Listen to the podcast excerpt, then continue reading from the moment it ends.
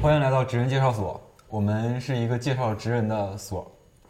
我是知乎上的陈汉，是这个节目的主持人。不认识没关系，慢慢你们都会认识的。我们这个节目就会邀请各行各业的职人来到现场，给大家分享各行各业的故事。今天我们邀请到的两位嘉宾呢，你们平时不太想见到他们，但是你们真的有事儿想见他们的时候，可能还见不到。让我们欢迎田季顺大夫和许同凯大夫。大家好，大家好。本期职人介绍所嘉宾田吉顺，一九八一年生，山东济南人，家庭背景工人，浙江大学临床医学硕士毕业，妇产科医生。许同凯，一九八二年生，黑龙江哈尔滨人，家庭背景铁路系统，北京大学医学部口腔临床医学博士毕业，全科牙医。所有医学生都要面临的一个事儿就是解剖尸体。那你们第一次上解剖尸体实验的时候是什么样的感受？你们害怕吗？不怕，特别兴奋，终于可以见死人了。真的吗？经过了一年的心理建设，然后也很期待，所以说多多少 少有点像田大夫说这种兴奋的感觉。终于盼到有解剖课了，大家都去。 我们那次解剖课，男生搬尸体，一个大池子，大福尔马林池子，就是整个的尸体吗？就是那当然整个的尸体啊就泡在里面，然后有有个老师下去捞上来，啪捞上来，你们几个来，这这个抬过去，哇就抬回去，真是死沉死沉。也不会觉得恶心。为什么会觉得恶心？大家很兴奋，我终于可以解剖了。解剖小动物呢？解剖小动物的实验，我们没有解剖小动物，我们是给兔子做阑尾手术。哦给兔子做阑尾手术。，对，我们有过青蛙，哦有过青蛙兔子，啊对青蛙也有其实不是青蛙，其实是癞蛤蟆，对 然蟾后蜍兔子，然后猫，所以所有人都下得去手吗？呃，抓这个蛤蟆确实大家是好多女同学，包括男同学都需要克服一下的。对，主要是因为恶心是吗？这个是因为恶心，但是比如说到后期有一些像小猫、小狗什么的，有确实有一些比较细腻女同学做的时候就哭了。那好像我们没有这样，你没有是吧我们是给兔子做做阑尾手术。你现在听听是不是挺简单一个事儿？嗯然后我们那个兔子，反正就是缝好以后，兔子就死了。第一次做，从来没做过这种手术，然后一就把那个血管给漏掉了，然后一松，啪，血管就飙出来了，血就啪就飙出来了，这个是很刺激人。那后来那个兔子就做完手术以后就死掉了。后来你们就开始实习了，开始进行活体实验阶段。这方面我特别想先问问田吉顺，嗯就是你在妇产科第一次见到活体，是一种怎样的感受？活体，我们第一次见活体应该是大二，医学院就会请一些人来给我们做 SP，就是这种标准，对对标标准化病人。那那个时候，我们就从头到脚的这些所有的体检都是在活人身上做的，所以在看的时候，你你当时是处 男吗？是出男。那你看到这个会有什么感觉？刚刚看到的时候我一惊，哎呦，就可以这么近距离的啊，看到这么一个活生生的这么一个女性生殖器啊，确实是怎么说啊？应该还是不好意思会去做，我觉得。兴奋应该是算不上，不会有兴奋是吗？没没有这种兴奋，对，紧张，要不要么就是不好意思，会不好意思但是有点不好意害臊会我会觉得有点会有点不好意思。那田田大夫，现在你会不会开始有一种讨厌女人身体的感觉，或者是不愿意去接近女人身体的感觉？那没有啊，我很爱我老婆的。真的吗？ 那当他然，都有他都有孩子了，你们在第一次进手术室的时候是什么感觉？会感觉恶心或者怎么样？兴奋不会，永远第一次都就是是兴所有奋。第一次都是兴奋。我们都是在这之前做了很多嗯的准备，理论上的，然后的话呢，同学之间互相练习。我们那组同学查的就是我，全身查，除了穿着内衣的部位，基本大家都摸遍了嘛。对，检查出来什么东西了吗？其实没有，有一个其实我们都可能有过那么一个阶段，就叫医学生综合症，就是诊断学的书，对上面会罗列很多这个病的表现。我们第一回看的时候都觉得，哇塞，我有这个病。学了哪就长病长到哪，就就感觉好像就有什么难受，然后去搜去搜索引擎上一搜，觉得不用难受，你就看你以后你就觉得这这不就是我吗？然后我就得这个病了。像我在当时就很正式的怀疑过自己是不是甲亢，因为那会儿一是干吃不胖，比别的同学爱出汗，自己是不是每天大便次数也比好像比正常人多。其实后来也也查了血，然后也什么，对对，最后没有没有。我我实习的时候就有一次就是肚子疼啊，大家都很兴奋啊，有一个活的肚子疼了，就开始给我查体就查，然后就开始开始给我鉴别诊断，肝的毛病、肠子的毛病，从炎症到癌症，然后一直到包括心脏病等等，全都排一遍，都不靠谱。找老师，老师问了几个问题，啊，可能应该问题不大，放几个屁可能就差不多 了。这个就导致了，其实医生一般对身体不舒服这个事儿看得很淡，是吧？就是大部分事儿歇一歇就过去了。就是我们不是一个很体贴的那种丈夫或者男朋友，就是说女朋友跟你说说，哎呀，我有点不舒服，她觉得你是个医生，希望从你这儿得到很多的细致的安慰，但是我们可能第一反应啊，屁事儿没有，你回家打待两天就好了，甚至我们会会说说啊发发发烧挺好的，调动调动免疫力什么类似这种话，装都不会装一下吗？也算是理工男嘛，我们是吧？理科男，怎么说呢？就演技可能还还差一点儿。你们实习的时候是添乱的多还是帮忙的多？实习的时候，那，呃，也得怎么看？ 我们实习的时候就觉得这个医院没有实习生就运转不起来了。实习生，如果说对于一个带教的老师来说，那么应该还是，当然添乱会多一些，因为都是要在这个过程中不断的试错、不断的成长，是吧？不断的 debug，那真正变成一个医生。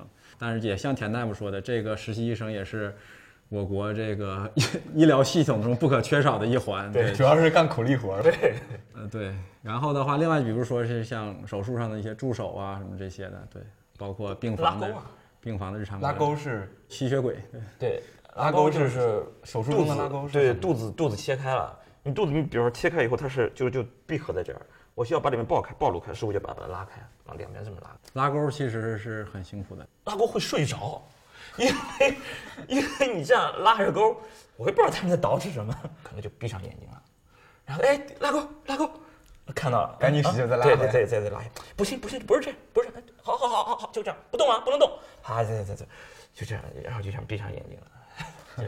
对，其实是你始终要绷着一个劲儿，然后有的时候还不是说像田大夫跟比划这样一个很舒服的一个姿势，因为你拉了时，同时你还不能妨碍到那个对术者的操作，对比如说经常你是要对对对，这这样，比如说比如说啊，然后你手术也至少要一两个小时、两三个小时，你可能就一直是这么一个姿势，而且不能动，所以实习期间有工资吗？有工资可以拿吗？我们是有补贴，一个月补贴三百块钱。最后一年会有一点点所谓的这个补贴，后来你们就当了正式的医生，是不是就是就变成高帅富了？因为全中国人都觉得医生的收入很高，医生这个饭很好吃。第一份工资是一千三百多税后，哪年的事儿？零七年零七年才一千三百多。许东凯呢？刚毕业那会儿，我应该是两千出头的这个基本工资。嗯嗯，对，还有一部分的话就是绩效考核。我印象中，我的第一笔工资应该有六到八千吧，差不多。哇，那你们的回扣能拿到多少？回扣，你要看你能不能做得到那个位置上。牙科没有，牙科怎么可能没有呢？你们推荐的材料都那么贵，为什么你们要推荐贵的材料呢？我们没有推荐贵的材料，我们始终是跟患者推荐最合适的材料。合适的材料不就是贵的材料吗？合适的材料不一定是最贵的材料，合适的材料是不是更好的材料呢？但往往贵的材料会好一些。对，但不是说是永远是最贵的就是最好的。那你们现在都不会拿回扣是吗？对你这个回扣，为什么叫回扣的话呢？就是说大家应该都明白，比如说我开了一个药，或者说我用了一个什么材料，供应商可能会额外给你一笔钱，这个叫做回扣。对，对我很明确的跟广大观众说啊，这个牙医一般来讲都是没有回扣的啊，因为我们一是很少用药，二是的话呢，我们用的这个材料的话呢，其实这个已经是经过医院的采购啊什么进来的了啊，所以说你用不用它都在那里。那你们还有一部分收入，红包呢？你看牙给大夫送过红包对， 吗？看牙红包挺怪的。嗯 对对。那田大夫呢？产科会有人给，嗯会有产人科会有给人给。对，术前我不敢收，不能保证我拿了你的红包，我就能保证你好。嗯呃，肯定不敢收。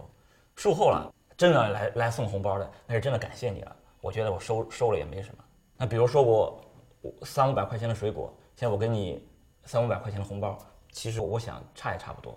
但是其实江湖盛传说，如果你给红包，我让你有一种办法，刀口不疼，给你缝合的更好。这种技术上能做到吗？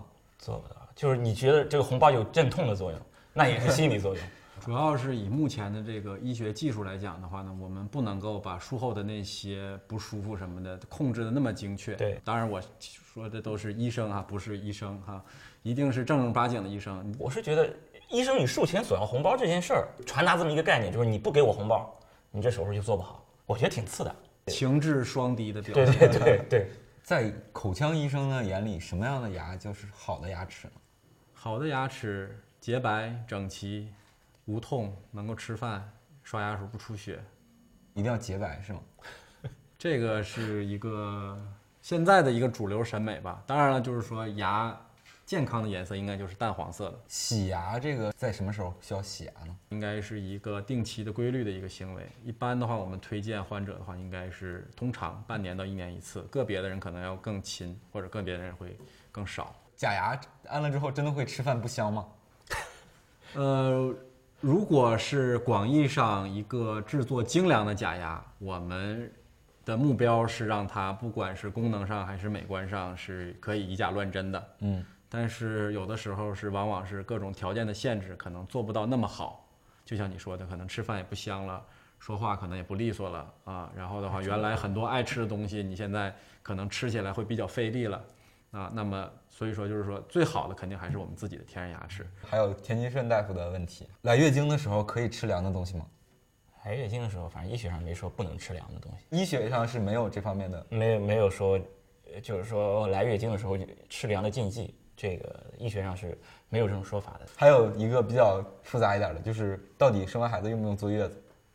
坐月子那怎么说？反正产褥恢复是一定要的。我们国内的这个这个月子，它是《礼记》来的，嗯，就是说是是老祖宗定出来对女人进行限制的。古代女人没地位，你你本来你就女人不得上厅堂，对不对？你不能和人和男人一起吃饭，是吧？不能见面，你生完孩子你当然更不能出门了，应该下床活你动。就必须要下床，非常明确的，嗯洗头、洗澡、刷牙， 对，还有刷牙，这刷牙可以刷牙吗？是必须刷牙。，对，必须刷牙。不管是孕期还是产后，这个时候这个产妇或者说是这个新妈妈，她这身体里的激素是一个急剧变化的这么一个阶段，她的牙龈反倒会容易出现一些问题。从我们现代医学的角度上来讲，在任何阶段都应该认认真真的把牙刷好，而且也不需要采用什么黑科技的其他的产品，就是常规的这些东西就可以。这一期跟两位医生聊得非常开心。那下一期的职人介绍所当中，我们仍然请到了许同凯和田吉顺两位医生来继续给大家分享医生的故事。希望大家能继续关注职人介绍所。我叫李宁子，二十四，产品叫佩尔，算天使轮吧。徐小平见了我一面就决定要投我，快十万用户。因为国内买不到好看又便宜的衣服，而且同类的产品都非常的 low 逼，比他们逼格高多了。流水至少翻十倍吧，当然不会达不到啊。真的不会死掉的。留得青山在，不怕没柴烧。不会啊，出名要趁早嘛。就是年轻貌美，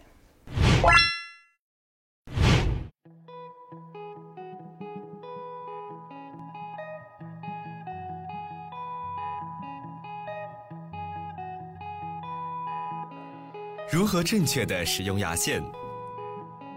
选取长度约二十厘米的牙线，将牙线在手指上缠紧，拉锯式进入牙缝，左右刮动，再拉锯式推出。换取牙线另一部分，清洁下一个牙缝。按相同步骤清洁后牙。